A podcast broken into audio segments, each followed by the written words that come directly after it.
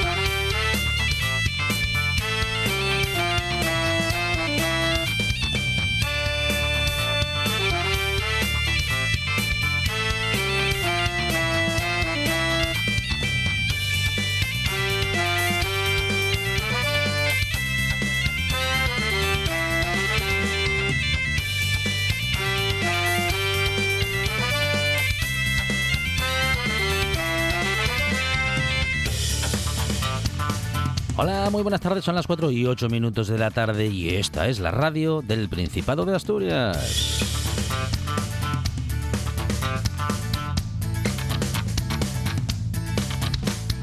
En unos minutos hablaremos con Miguel Ángel González. Es, eh, él es espeleólogo y llevan trabajando más de 20 años estudiando el sistema de cavidades del Alto del Tejuelo en Cantabria. Vamos a hablar de cómo han conectado eh, pues todo un sistema de más de 200 kilómetros de galerías. Vamos a hablar de un trabajo apasionante con el espeleólogo Miguel Ángel González.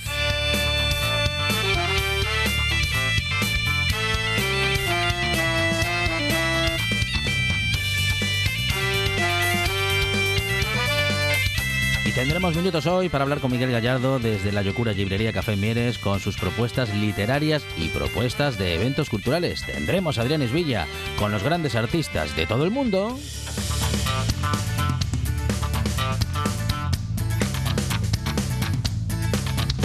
Y llegará Rafa Villalba con su educación vial desde las redes sociales a la radio y en la radio hablando de educación vial.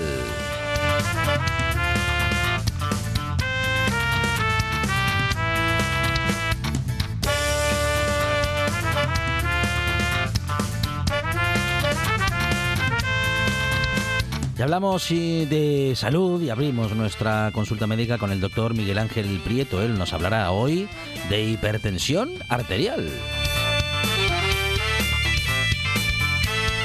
Nos vamos de Farturruta con David Casañón y Javi Solís y abrimos videoclub con nuestro director de cine, José Fernández Ribeiro, en una buena tarde que tiene en la producción a Sandra González.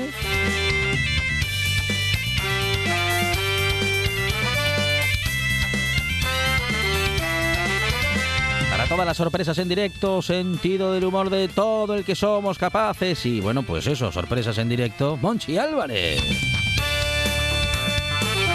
En la puesta en el aire, Juan Saez Vendas. Y en la presentación, servidor Alejandro Fonseca, que estará contigo hasta las 6 en esto que se llama La Buena Tarde.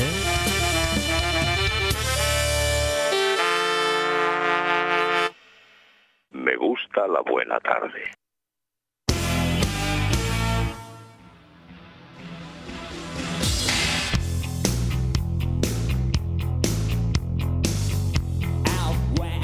River broke, the bloodwood and the desert oak, holding wrecks and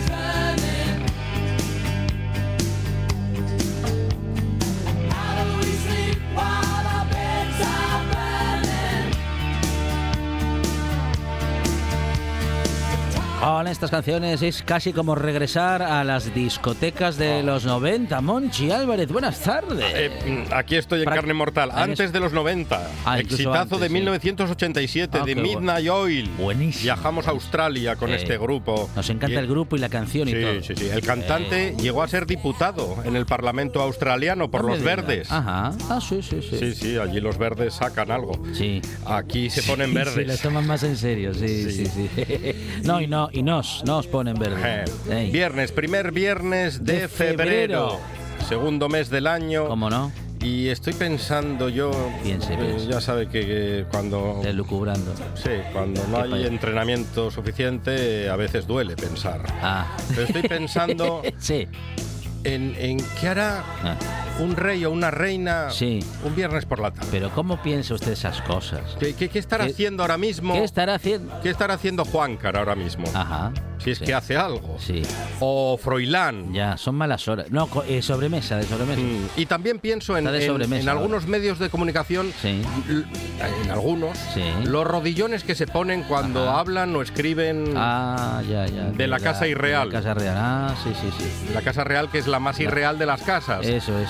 Y, y le pongo un ejemplo. A ver. Noticias de la Casa Real. Ah, noticias. Leticia Ajá. pierde la pulsera y ella misma la recoge del suelo. Oh, oh, cuidado. Maravilloso Atención, titular. Se agachó. No estaba ningún Paco husmeando Ajá. el terreno como en Los Sí. Santos Inocentes, Mm. a ver si aparecía la, la pulsera de la reina. Sí. Es que de verdad. Qué Lucía, menuda noticia, eh, menuda Lucía la reina Sí. en, en una recepción. No, Lucía, no, Leticia. Lucía eh, Ah, en una recepción, ah, de lucir, de Leticia. Vale. en recepción al cuerpo diplomático, ¿Cómo no? mm, que es un cuerpo que, que- Sí. que no va ni al baño, un conjunto que los reyes Juan Carlos y Sofía Sí. le regalaron en su petición de mano. Ah, Oh, oh. entonces, ¿cómo no se va a agachar? Claro, claro, es Era un regalo importantísimo. Importantísimo, sí, señor. Falta el señorito Iván, Ajá. Azarías y Milana Bonita. Ay, ay, ay. Esos santos inocentes que, mm, bueno, que siguen prácticamente describiendo... Un país. Un país. No sé si a la misma sociedad, pero... Algunas cosas se parecen demasiado. Monchi Álvarez, gracias. De nada.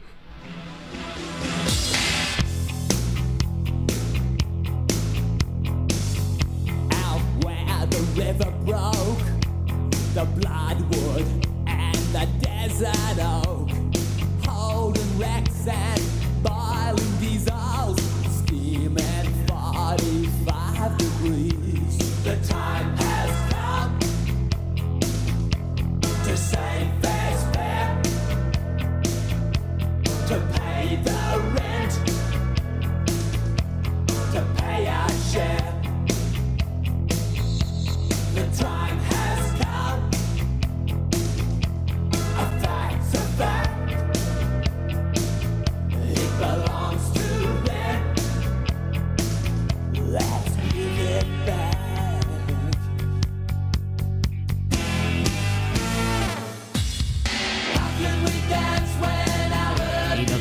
a hacer un poco de espeleología con Miguel Ángel González, claro que es espeleólogo y que han ha, sido parte del equipo que ha conectado en Cantabria la cueva más larga de España con 206 kilómetros. Miguel Ángel, ¿qué tal? Buenas tardes. Hola, buenas tardes. Qué barbaridad, Miguel Ángel, qué sorpresa un dato como este, un complejo de galerías eh, con una veintena de entradas que se lleva explorando más de 20 años, bueno, casi 30, 28 años, Miguel Ángel.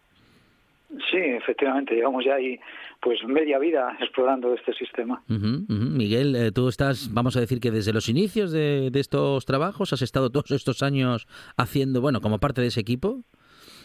Sí, sí. eh, Vamos, nosotros empezamos, de hecho empezamos en la Torca de Bernayán y, y a partir de ahí pues empezamos a, a conectar otras cuevas que estaban alrededor y, y fuimos confeccionando este, este gran sistema. Bueno, impresionante, impresionante. Doci- 206 kilómetros. Hay, hay noticias de que en el mundo, se, vamos, tenemos noticias de alguna cueva, de algún sistema de cuevas con tal, bueno, en fin, con tal, con tal envergadura, con tal tamaño, con, bueno, en fin, con estas dimensiones. Sí, mira, aquí en España somos la primera, con diferencia. La segunda tiene sobre 150 kilómetros. Y luego después a nivel europeo somos la segunda y estamos a 4 kilómetros de la primera. Y a nivel mundial estamos en la posición número 12. Mm, bueno, impresionante. ¿eh? Eh, cuéntanos cómo, cómo se hace un trabajo como estos, eh, cómo, cómo empezó todo, cómo empezó todo, bueno, un poquito antes del año 2000. Todavía no habíamos cambiado de siglo. No, empezamos en el 96. Empezamos, como te he dicho antes, en la Torca de Bernayán. Ujú. y bueno, y con el trabajo de muchísima gente, porque por aquí ha pasado muchísima gente, pues hemos conseguido llegar a esta cifra, que es una cifra, pues vamos, muy grande, muy grande. En el mundo de la astrología, la gente que, que explora, pues le cuesta avanzar, claro, porque es difícil, y nosotros hemos tenido la fortuna de, de, pues, de encontrar este sitio. Bueno, de poder ir avanzando, de poder eh, seguir encontrando galería tras galería, conexiones. Habéis tenido que mm, bucear demasiado, habéis tenido también que, bueno, lo digo lo de bucear, eh, justamente por si hay en este sistema, en algún sector en el que os encontréis con agua y, ten- y bueno, ya hayáis tenido también que, que meteros bajo el agua para llegar a la siguiente fase. Sí, mira, tiene, hay dos, dos ríos, dos ríos principales que desembocan en, en un valle, en un valle ah, en distintas cuencas. Y para hacer una de las conexiones eh, un, los grupos- un grupo francés tuvo que hacer un, un buceo en un sifón y al salir al otro lado eh, pues certificó que había hecho la conexión con la cueva que nosotros estábamos explorando. Casi como dos tuneladoras, ¿no? Que se encuentran eh, después de hacer un túnel justamente y que, mm, bueno, pues que lo hacen con una precisión tan increíble. En este caso, eh, parece mentira, ¿eh? Que, que hayáis logrado una, una con- conexión como esta. Bueno, digo parece mentira porque no solamente es algo que lleva mucho trabajo lograr, sino que no siempre se encuentra la, la salida o se encuentra el siguiente hueco. No, sí, bueno, eh, esto ha sido gracias a pues a la precisión de, de las topografías que hemos ido plasmando en los planos y entonces íbamos dándonos cuenta que, que, que estábamos cerca de un de una cueva y de otra y sabíamos más o menos por el sitio que teníamos que ir y que llegábamos a una determinada hora y empezamos a dar golpes, voces y terminábamos encontrándonos. Y esta ha sido una de las maneras eficientes de, de ir conectando una cueva con otra. ¿Qué os habéis encontrado? Si es que os habéis encontrado con algo, con bueno, con cosas, con qué hallazgos, con qué vestigios. El- es que aquí eh, en esta cueva todas las entradas, las 20 entradas, son verticales. Entonces, eh, lo que es, eh, por ejemplo, lo- los seres humanos antiguos ahí no han estado. Nosotros no encontramos nada de vestigios arqueológicos.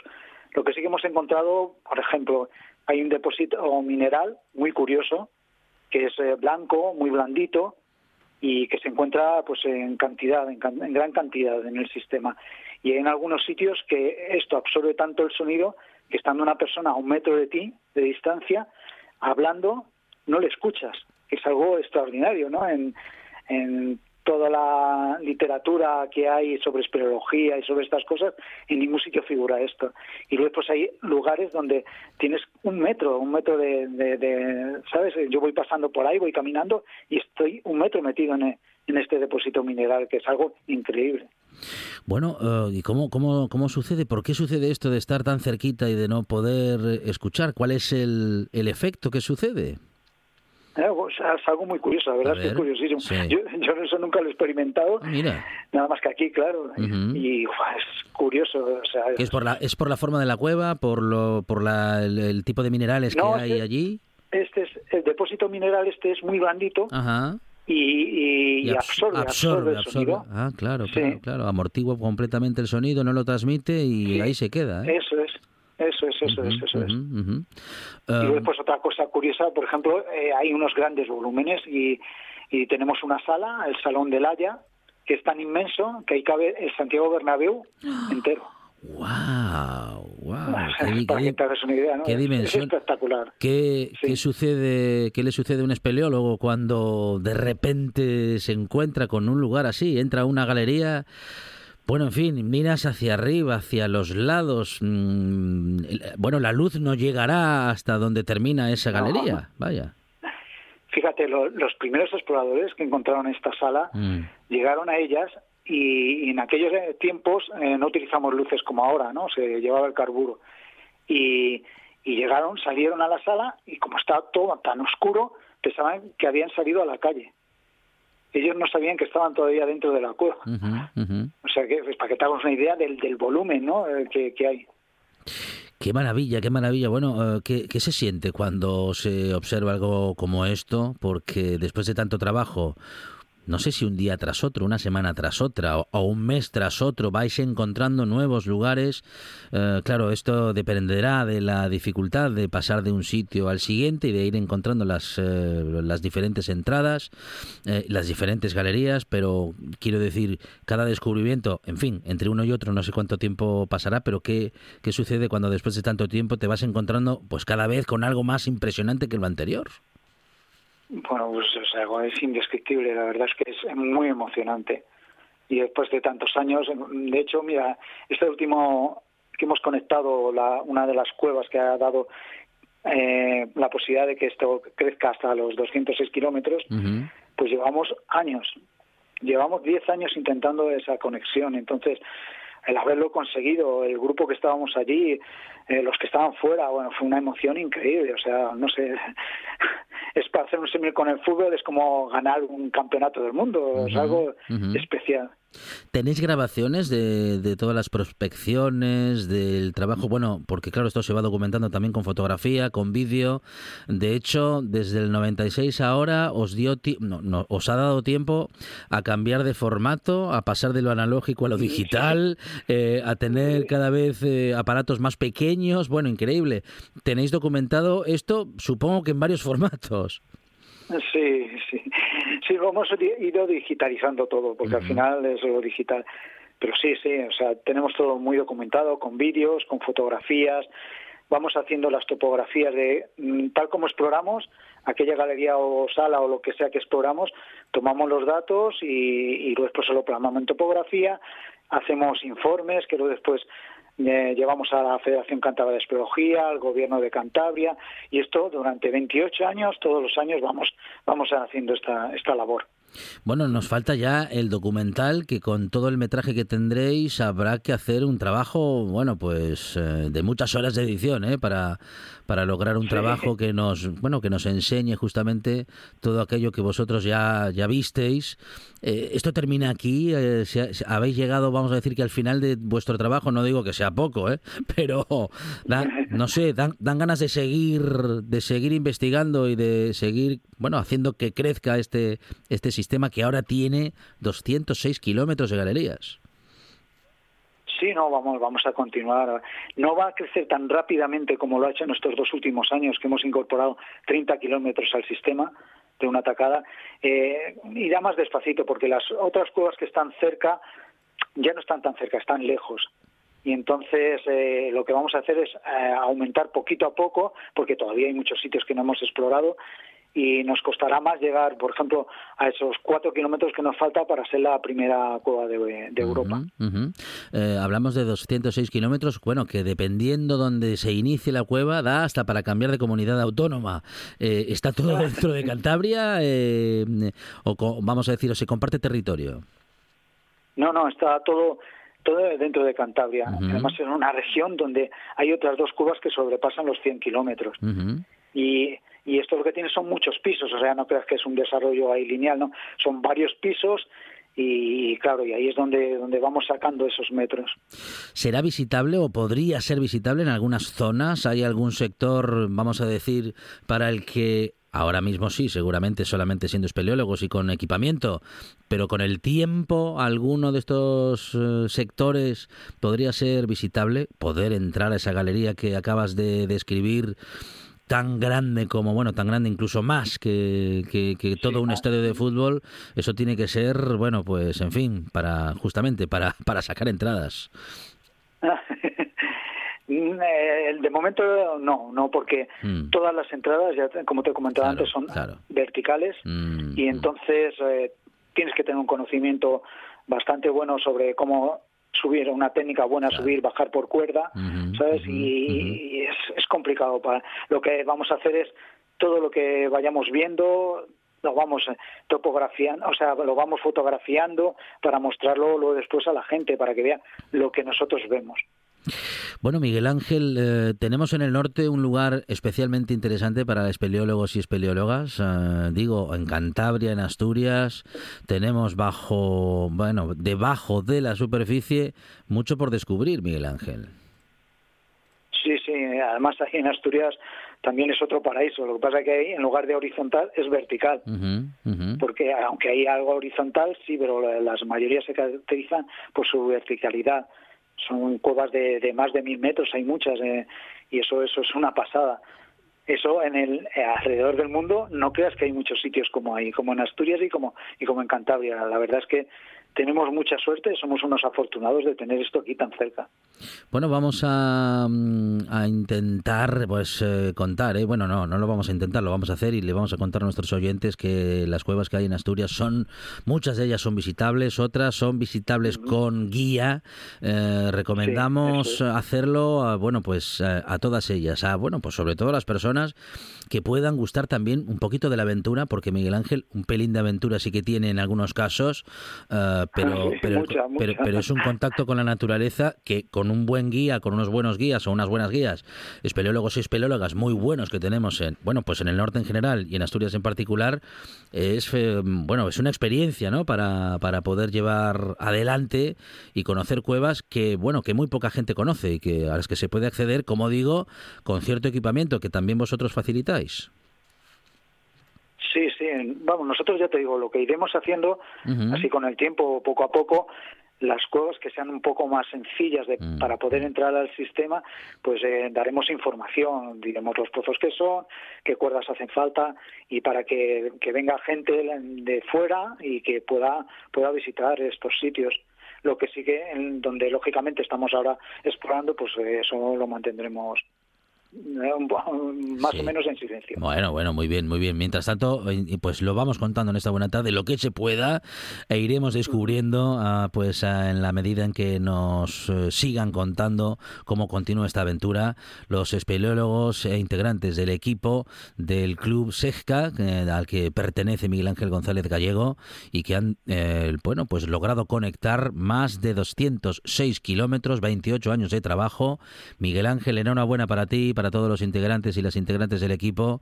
Y nada, que podáis seguir avanzando. Mm, enhorabuena, muchas gracias. Muchas gracias, muchas gracias a vosotros.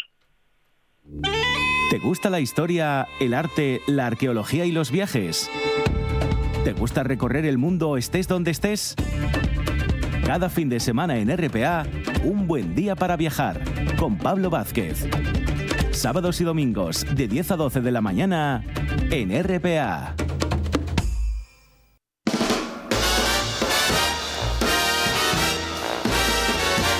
La buena tarde.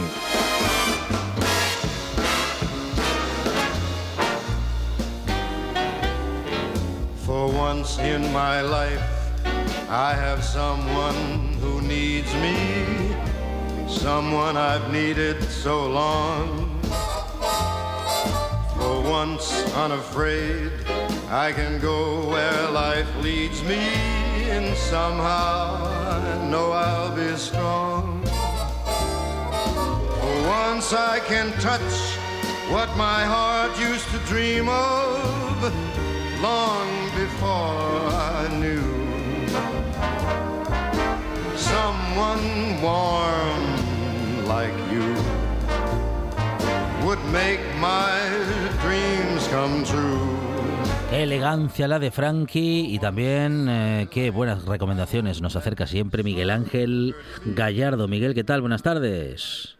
¿Qué tal, yo, Crisiocos? ¿Cómo estáis? Muy bien, Miguel Gallardo desde la Locura Librería Café Mieres con, bueno, pues con, con algún libro o algunos libros entre manos y posiblemente con alguna propuesta también cultural para estos días. Miguel, vamos con todo. Siempre libros entre manos y siempre bueno. apuesta por la cultura, ya lo sabéis. Muy bien. Eh, pues mira, eh, hoy lo voy a enlazar todo, porque además el tema me gusta mucho, Ajá. Mm, porque mañana tenemos la inauguración de una exposición de la que tenía muchas ganas. Me encanta la fotografía y de esta nos enamoramos. Mañana colgamos las fotografías de Víctor Ruiz Sánchez Osorio, que es un medio artista del renacimiento moderno porque es fotógrafo, es escritor, es músico, es educador infantil y mm, inauguramos una exposición que se que se llama El Bierzo en silencio, que recoge unas 20 fotos ¿no? de la zona donde él vive y que reflejan pues eh, eso de lo que tanto se habla eh, desde hace años que es la España vacía, ¿no? O la España Vaciada. vaciada y que él recoge Mm. con una mirada lúcida que te llena eso de una nostalgia, una atmósfera que te que te lleva a, a, a esos parajes cuando estaban llenos de vida y te pega de narices eh, el contraste de verlos ahora vacíos, ¿no? Mañana la inauguramos. Eh, esta exposición surgió de una forma muy curiosa porque estábamos de viaje. Em, y, y entramos en un local, en el Bierzo, mm, y las vimos. Entonces hablamos con, con la persona del local y dijimos, "Eh, estas fotos, estas fotos de quién son, estas fotos tienen que ir a, a la Yocura. Nos dio el contacto y así surgen muchas veces lo- los proyectos, ¿no? Luego descubrimos que Víctor es de ascendencia asturiana, Ajá. que es un enamorado del folk asturiano, Qué que toca la gaita. Mm. Bueno, esas, esas serendipias, por usar un término bastante hortera que se dan a veces. ¿eh? Y nada, contentísimos de inaugurarlo mañana. Bueno, lo de ¿vale? encontrarse, lo de encontrarse con algo interesante que merece la pena sin estar buscándolo o estar haciendo o buscando otra cosa y encontrarse, bueno, pues con eso, ¿no? Con algo que no se estaba buscando. Eso es, una maravilla. Qué El- bueno, qué bueno, qué eso, bueno. Nos dio un golpe en la mirada y dijimos, uff, estas fotos, Qué ¿quién bueno. son? Para Yogura ya. Entonces, bueno, esperamos un tiempo y, y mañana por fin van a estar aquí. Bueno. Entonces, estaba pensando yo en Sí. toda la España vacía, el problema del que hay en despoblamiento en, en toda España ya, pero en Asturias lo sufrimos de manera en todo el norte, ¿no? Casi en Galicia también, en País Vasco. Y mm, recordando el libro que, que puso el debate encima de la mesa, que fue, como todos recordáis, La España vacía de Sergio del Molino, que vuelve a estar otra vez eh, de moda porque acaba de ganar el premio Alfaguara.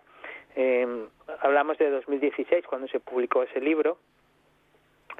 Un libro que, según decía Trapiello, Andrés Trapiello, el escritor, eh, cuenta el drama de la mitad de España sin la cual no existiría la otra mitad. El drama de, de los pobres que se han empobrecido para hacer ricos a los que siguen enriqueciéndose. Eh, es una definición perfecta de ese libro y es, es como lo que está pasando en el mundo, que los que vivimos en el primer mundo eh, tenemos este nivel de vida y vivimos como auténticos reyes por mucho que nos quejemos a costa de la pobreza de los de los más desfavorecidos en el tercer mundo no de esos niños que que se meten en cuevitas para para coger eh, coltán y que nuestro iPhone funcione perfectamente. Entonces eh, eso a pequeña escala sería lo que está pasando aquí no Está el- lo que está sufriendo los campesinos del mundo rural. Entonces de Sergio del Molino salté a algo más cercano porque eh, y un- en su día leí un libro que se llama Vidas a la intemperie de Marc Badal, que es un, un catalán que es referente de la agroecología en España, que llevaba tiempo reflexionando, investigando sobre, sobre este tema desde el colectivo Campoco Bulegoa y, y que publica en 2017 eh, es una coedición entre nuestros amigos de Cambalache, del colectivo Cambalache y Pepitas de Calabaza, y donde ya cuestionaba eh, la mirada sobre el mundo rural, ¿no? que siempre se escribe desde la perspectiva urbana. Entonces dices, eso no vale. Entonces le da la vuelta un poco. Entonces Marc Badal ahora sigue investigando sobre estos problemas, este, este distanciamiento del mundo rural y publica de nuevo con Pepitas de Calabaza un libro precioso que se llama Geografías de la engravidez, es un título que me encanta, y esa engravidez a la que se refiere el título Ujú. es, eh, es un poco estar eh, fuera de lugar Ajá. porque tenemos un problema bastante importante, aunque algunos no lo consideren así, que es el haber dado la espalda a la tierra, ¿no? Lo que nos hace confundir el desarraigo con la emancipación.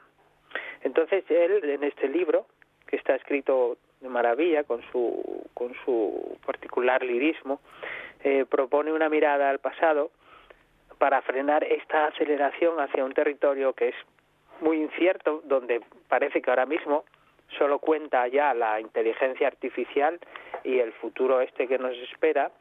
Y lo que nos propone es eso eh, pararnos y reflexionar sobre todo esto. Em, el libro responde a, a, a un comentario que le hizo como él dice una de las personas más lúcidas que conoce a finales de 2017 y le planteaba la siguiente cuestión, os leo, ¿vale?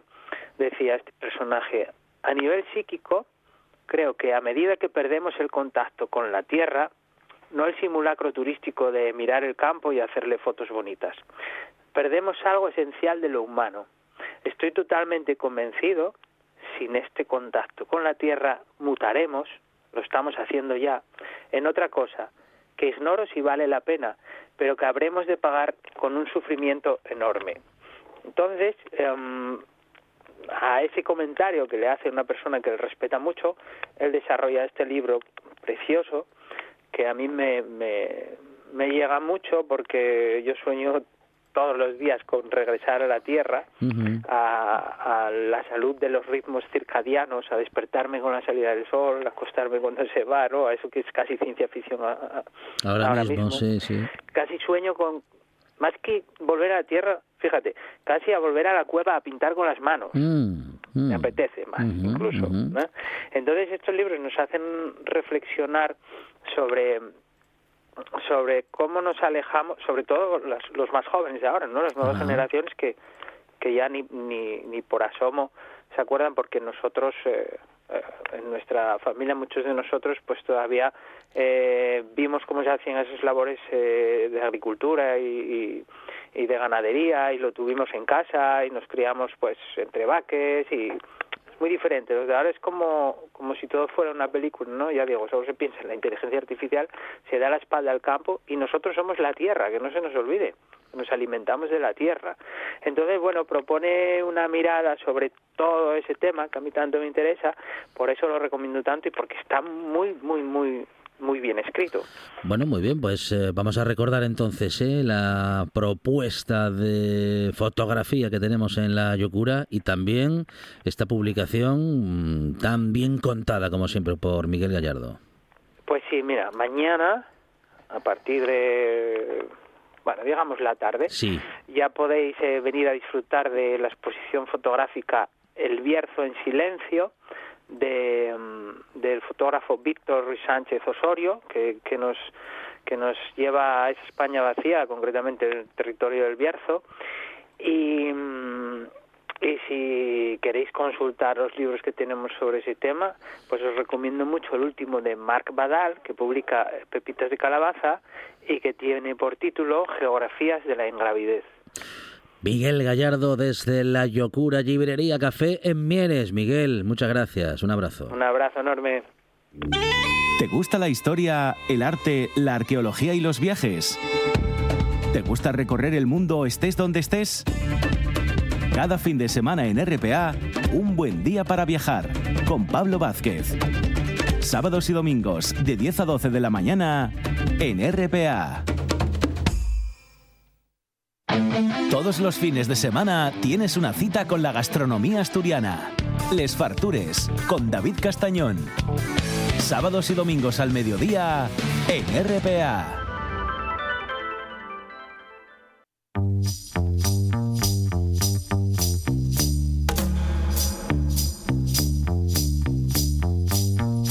La buena tarde con Alejandro Fonseca.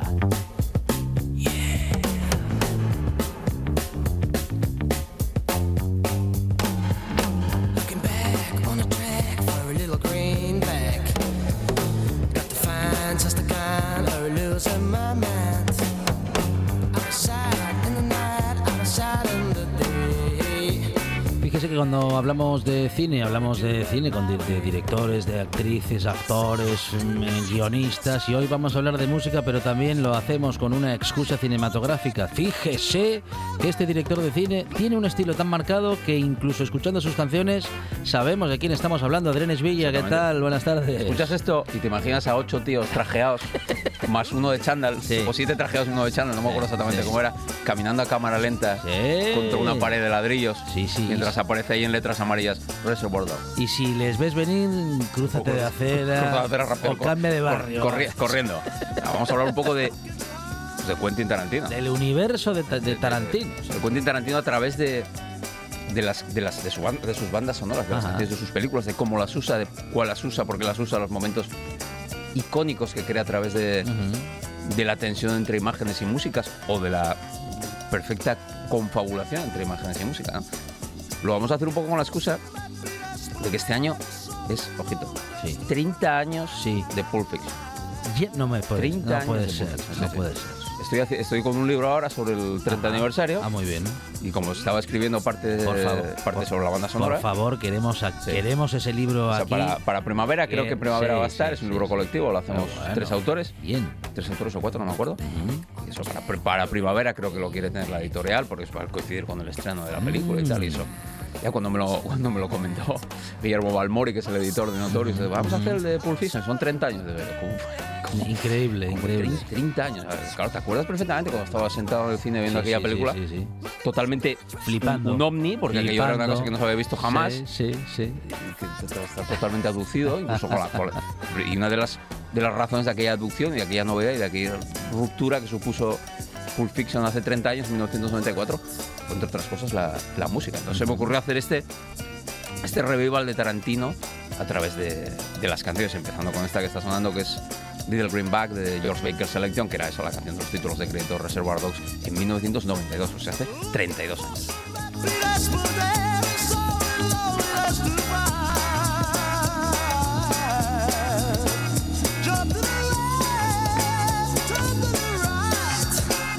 Es eh, lógicamente cinéfilo, también melómano, bueno, en fin, le- le- los placeres de la vida así en general Sí. le, le encantan. ¿eh? Ya hemos comentado alguna vez, ¿no? Que él, él escribe las películas mientras va haciendo la banda sonora, ¿no? Él tiene un par de... A estas alturas, cuando hizo Reservoir 2 no, pero a estas, Sí, a estas alturas ya tiene unos cuantos asistentes que yo creo deben de, de tener el mejor trabajo del mundo, ¿no? Dedicarse a buscar música para películas de Tarantino. ¿no? ir, a- Tarantino diciendo, oye, escucha esta, que igual te mola para tal, escena, ¿no? Aquí solo tenía un asistente, no recuerdo, se llama Catherine no sé qué, que luego fue a trabajar con Baz Luhrmann y tal, ¿no?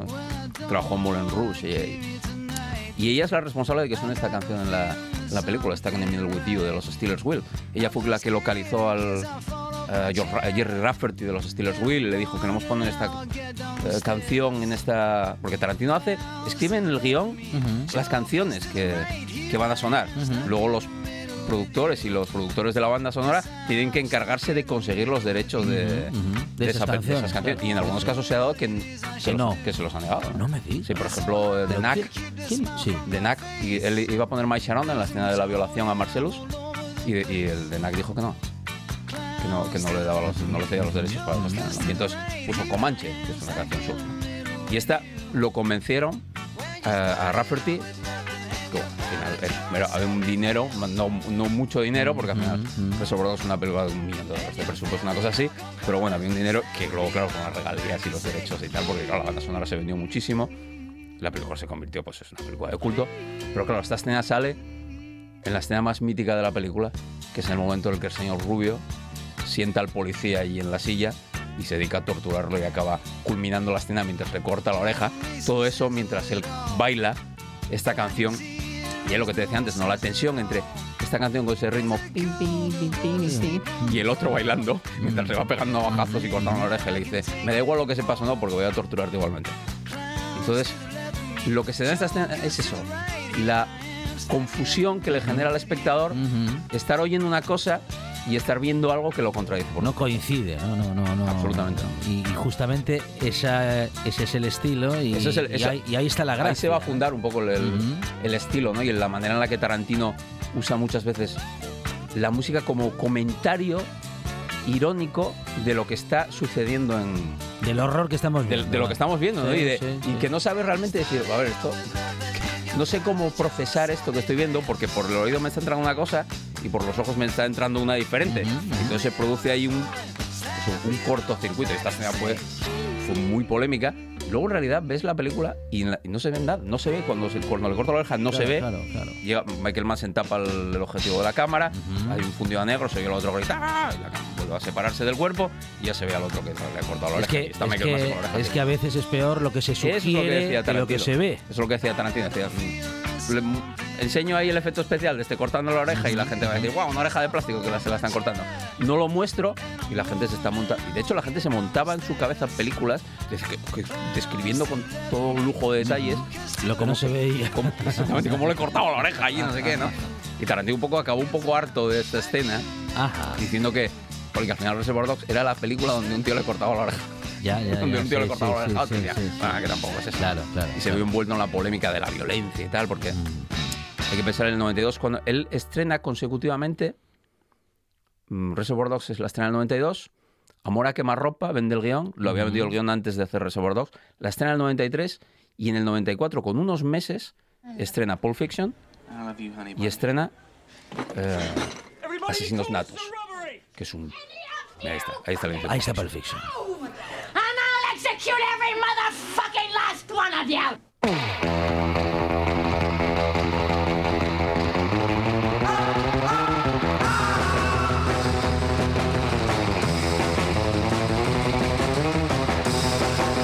Títulos de crédito también ¿Estos son los para, de crédito? para esta canción. Ahí, ahí en en la escena previa que oíamos en, en la banda sonora, cuando sacó la banda sonora en LP, venía intercalados diálogos de la película. Lo primero que oías al, al empezar la banda sonora era lo que oías en la película, que era el diálogo entre Honey Bunny y Pumpkin cuando deciden atracar la cafetería, ¿no? el final del diálogo, porque es una escena, es un prólogo te sientas ahí, pues, empieza la película y dices, esta gente aquí hablando aquí, así flipando. Y de repente dices, se levanta Honey Bunny y ¡guau! el que se mueva lo vamos a acabar con todo, no sé qué, y se para, freeze frame y ¡pum! Missy Blue de, de, de Dale y los y Ángeles del Tons. Esa música surf ahí, pum, pum, pum, recorriendo. Y hace una cosa genial Tarantino, que es en mitad de los títulos de crédito, cambia el dial de la, de la música, literalmente. De repente se para, hace... Y empieza a sonar Cool and the Gang, el Jungle Boogie. Es la segunda parte de los títulos de crédito.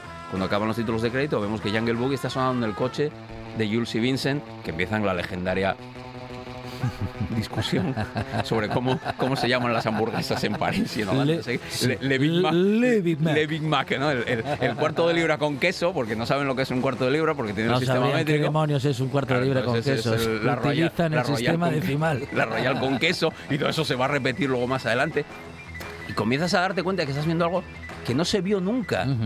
Que esta, esta gente hablando de, que es, que es, de esas cosas. que es hacer una escena de una conversación Sí. completamente mm, bueno Banal. digamos, ba- sí banal, ¿no? Es, es Sí, lo que hace sí. es lo que otras películas dejan fuera. Claro, claro, otra- claro. Otras películas en- Sí, sí. comenzarían con ellos directamente, Mm. bajándose el coche, del coche y yendo a, Claro, es que los- a cumplir el encargo de es que Marcelo. los asesinos entre, entre medias hablan que- de sus cosas eso es- esa es la hacen- idea de bueno en fin Esa es la de Tarantino. y como dicen que cada poco tiene que ir al servicio Tiene que ir al servicio banco. Sí, acaba acaba sus días ahí después de salir del váter leyendo a, quién era, a Modesty Blaze. ahí, bueno es que cada vez que va al es que cada vez que Pasa algo. tiene que ir al baño Sí, pasa, pasa algo, algo, ¿eh? al final todo- Eh, y sí. ve- ves la película como todo está comentándose y Missy Lou es una canción su- surf Ujú. que para él es Qué una idea bien- genial esto qué bien quedan las la, canciones la las mu- la música surf en la Sí, película sí. es la banda sonora de la película Ajá. y luego las canciones son canciones que escucha la gente en la película y la banda so- sonora surf él hace una cosa genial o tiene una intuición genial que se identifica el surf con la música spaghetti western Dice que para él el surf suena a rock and roll spaghetti western Ujú, ujú. y entonces, antes de él comenzar a usar músicas de Spaghetti Western, que va a hacer en Kill Bill muchos años después, usa la música surf como si fuese música de Spaghetti Western, como si fuese la música ambiental de la película. Es, una, es un golpe de, de genio. Y luego lo combina con toda esta miriada de diferentes géneros que mezcla, y luego con el golpe absoluto de, no sé, de, de- de- de meter el, el rayo dentro de la botella, que es esta escena, con You Know I Can Tell de, de Chuck Berry, Sí. que es la escena más importante del cine americano de los 90, pero de aquí a Lima, y una de las escenas más importantes del cine americano en los últimos 50 años, que es cuando, porque sí, pone a bailar a John Travolta y Uma Thurman ujú. al ritmo de esta canción durante dos minutos. Y de paso John Travolta haciendo pasitos. Pasito, haciendo así. Algunos incluso pues, que nos recordaban a... Sí, sí, claro, a- porque a- él juega con la imaginaría Claro, del, claro. Y, con, y con los recuerdos del, del espectador, ¿no? Sí, que el espectador está, está sonando y mira, le dice, ¿quiere ganar el Fie- concurso? fiebre de sábado ¿Quiere la- ganar, quiere estaba- ganar el concurso de baile? fiebre de sábado por la noche. dice, ¡ay, que a bailar yo otra vuelta después de, no sé, después de Gris y, y Flor noche en los 70, ¿no? Y claro, entonces él juega con esa cosa, ¿no? De poner a bailar a Travolta.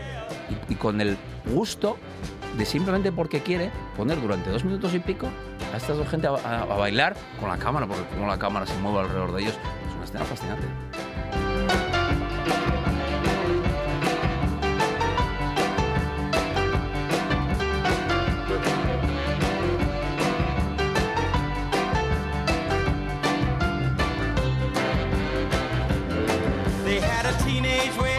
Todos están geniales y todas están geniales en esta peli. Uma Thurman, bueno, pues Uma también eh, ba- bailando. es una- es una revelación, bueno, brutal. Le, le pone la peluca negra con el, Sí, con el flequillo, sí, sí, la convierte en una pin-up de portada. ¿no? Todo el- póster, fíjate, en esta película se John Travolta, Bruce Willis, Samuel Jackson, toda la pesca. El póster es solo ella. Claro. Ella en la cama, leyendo una novela pulp, con la pistola, el cigarrillo, no sé qué, Pulp Fiction. Todos los nombres de los otros en amarillo. La genialidad de recuperar a Travolta, ¿no? Él, él lo contaba. eh, estuvo, Miramax, que es la productora, insistió mucho, mucho, mucho en Daniel Day-Lewis. Fíjate tú que... Daniel Day-Lewis. Inimaginable, ¿no? En lugar de... Eh, Sí, de- en lugar de, de Travolta, ¿no? Ajá. Y, y Tarantino ya, Sí. ya estaba cortejando a Travolta. Ah, ah. Y se daba cuenta que él iba con Travolta a tomar un café o a comer un helado mm. y la gente lo veía y, y perdía la... Claro. Se enloquecía, decía, Travolta, Travolta. Y decía, "Ca, este tío es una estrella. Lo que pasa es que no hace películas de estrella. Pero si lo pones en un producto donde él pueda ser una estrella, este te vende la película solo, ¿no? Y luego consigue además a, a Bruce Willis a través de, de Harvey Keitel, Harvey Claro. Keitel, ahí estamos. señor con Lobo, ¿no? El señor Lobo. Además, una, lo consigue ¿Cuán- con una cuántos, maniobra... ¿cuántos, mani- cuántos minutos estuvo? Debe salir cinco minutos en la Serán película. cinco, serán seis, ¿no? Aparece allí, Sí, man- sí. manda a todo el mundo lo que tiene que hacer y Además, de la como, como conduce a toda leche. Con toda pues, leche, el- claro. el, deportivo plateado aquel, ¿no? El- y, Bruce Willis es una maniobra por detrás de, de Travolta, de, perdón, de, de, de Keitel. Keitel era vecino de Bruce Willis y organizó una parrillada para... para ahí están sonando los chifons ya de, de Jackie Brown. Organizó una, una parrillada ahí Sí. para que se conocieran Ajá, ajá. porque ya le había dado bajo manga el guion de Pulp Fiction a ah, Bruce Willis. Claro, Bruce Willis quería hacer de Sí, Vincent Vega. sí, Como todo el mundo que leía el guion, todo el mundo quería hacer de Vincent Vega. Y entonces estuvo comiéndole la oreja a Tarantino porque decía de Butch, de Ah, boxeador y ah, tal. ah. Y al final, como Bruce Willis quería salir en aquella película como fuera, aceptó salir de Butch y con el nombre de Bruce Willis se quitó de encima a Miramax y ya le dejaron hacer todo lo que quiso porque ya tenía una estrella, con lo cual que, ya que ya se vendía, ¿no? Y Pero- pudo hacer todo el casting. Pero bueno, ten- todo. claro, porque muchas todavía no eran estrellas y Claro. muchas se convirtieron en estrellas en esa Samuel peli, Jackson ¿no? era un Claro. actor que salía tres minutos en tropecientas películas. Fíjate, fíjate. Y, y en, do- y en cadena, hace el mismo año Pulp Fiction y La Jungla de Cristal 3, Ujú, con Bruce ujú. Willis otra vez, ¿no? Uno hace el 94, el otro el 95. El personaje de, de, de Jules estaba escrito por Lawrence Fishburne y Lawrence Fishburne no quiso hacerlo porque le parecía un personaje muy secundario. Y Lawrence Fishburne estaba ya tirando a hacer personajes protagonistas. Sí, sí, sí. Y iba a hacer el personaje de. La Jungla de Cristal de Samuel L. Jackson. Y cuando los productores, Mario Casar y otra gente, de Carolco, eh, vieron en Cannes a Samuel L. Jackson en Pulp Fiction, decidieron ofrecerle el personaje de la Jungla de Cristal 3 a él en lugar de, de Lawrence Fishburne, porque cobraba la mitad. Sí, sí, sí. Y, y esos dos papeles encadenados convirtieron a Samuel. Jackson en, en una estrella, ¿no? Mira, Pero- aquí, está- aquí hizo algo similar. Sí. Eh, Jackie Brown, que está sonando por detrás los Chiffons, esta canción bellísima, que además es el, es el hilo conductor del romance entre, entre Jackie y McCherry. El- la productora quería a Jim Hackman o a Paul Newman para el personaje de McCherry. Pero él ya se lo había prometido antes a Robert Forster, Ujú. a quien conocía, porque se cruzaban en un- una cafetería donde desayunaban, ¿no? Y él era muy fan de Robert Forster y tal. Entonces le había prometido que estaba escribiendo un papel que iba a ser para él. Porque así no se iba a dejar convencer de poner a otro actor de, de mayor, de mayor talla, iba a obligarle a, darle más protagonismo seguramente. Esta es la película de regreso de él después de, de Pulp Fiction, es del 97, ¿no? Es una película totalmente al contrario a Pulp Fiction, una película súper relajada, dos horas y media dura, es una adaptación de una novela del Mort Leonard, protagonizada por una mujer negra de mediana edad que tiene un romance con un señor de mediana edad también. Algo to- más anticomercial Ujú, y más ujú. anti-90 Sí, imposible, sí, ¿no? sí, sí. El- que tiene un, un- A ver, Jackie Brown en Jackie Brown quiere robar 100 mil dólares, que es una cosa, una cosa como, como, como más doméstico ¿eh? y más, más, más de a, a pie de, de- de tierra imposible. Y él lo que hace...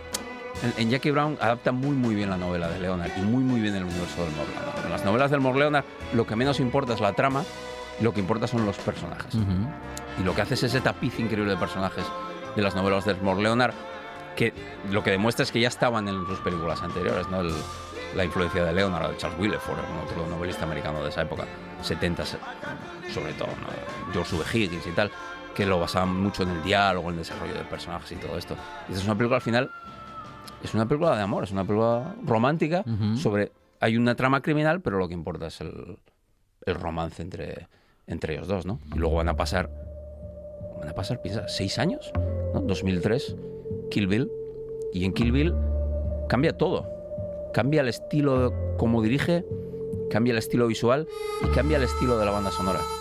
Porque él descubre una cosa en ese intervalo. Descubre que no solo puede tener a su disposición todas las canciones pop, rock, soul, country de la historia, sino que en realidad también tiene a su disposición todas las bandas sonoras de la historia. Y empieza a usar bandas sonoras de otras películas dentro de sus propias películas. Como por ejemplo aquí, ¿no? El, el gran duelo de Luis Enríquez Bacalov, grandísimo compositor argentino. Le dedicaremos un día a Bacalov Muy bien. programa porque es el... Si no existiera Morricone, Bacalov sería Morricone. Y, tú, y además se da el gusto de hacer, eh, bueno... mm, Claro, esta- eh, esta sale- Sería una casi como una película del oeste de nueva generación. Es, es un, es, es un mega super spaghetti western Mm, mm. Pero con elementos de cine de kung fu, con elementos de... Es una película totalmente imaginaria que sucede en un mundo imaginario, no en el mundo real, donde sucedían las películas anteriores. Es una película que verían los protagonistas de las películas anteriores ¿no? y, y que hablarían sobre, sobre las aventuras de la novia y todo esto, y de, y de Kill Bill y del grupo de estos ¿Hay, asesinos. hay manera de elegir, eh, de decir, esta es la mejor película de Tarantino? Decir, No, Pulp Fiction es la mejor. Pulp Fiction es la más importante porque es- Ajá, es, una película ajá. que, Sí, que sí. es eso, es una... Apareció en la Tierra, allí de repente como el monolito de 2001, Ujú. y empezaron a hacer todo Cristo, empezó a hacer películas a lo Tarantino, ¿no? El la dupla Kill Bill es una película con una ambición increíble, Ujú. es una película que cambia totalmente. Mira, aquí está, vamos a, dejar un poquitín. ahí. Y sí, y con esto no tenemos que sí, porque despedir. total vamos a hacer capítulo 2. Pues claro, claro. Adrián Esvilla, muchas gracias.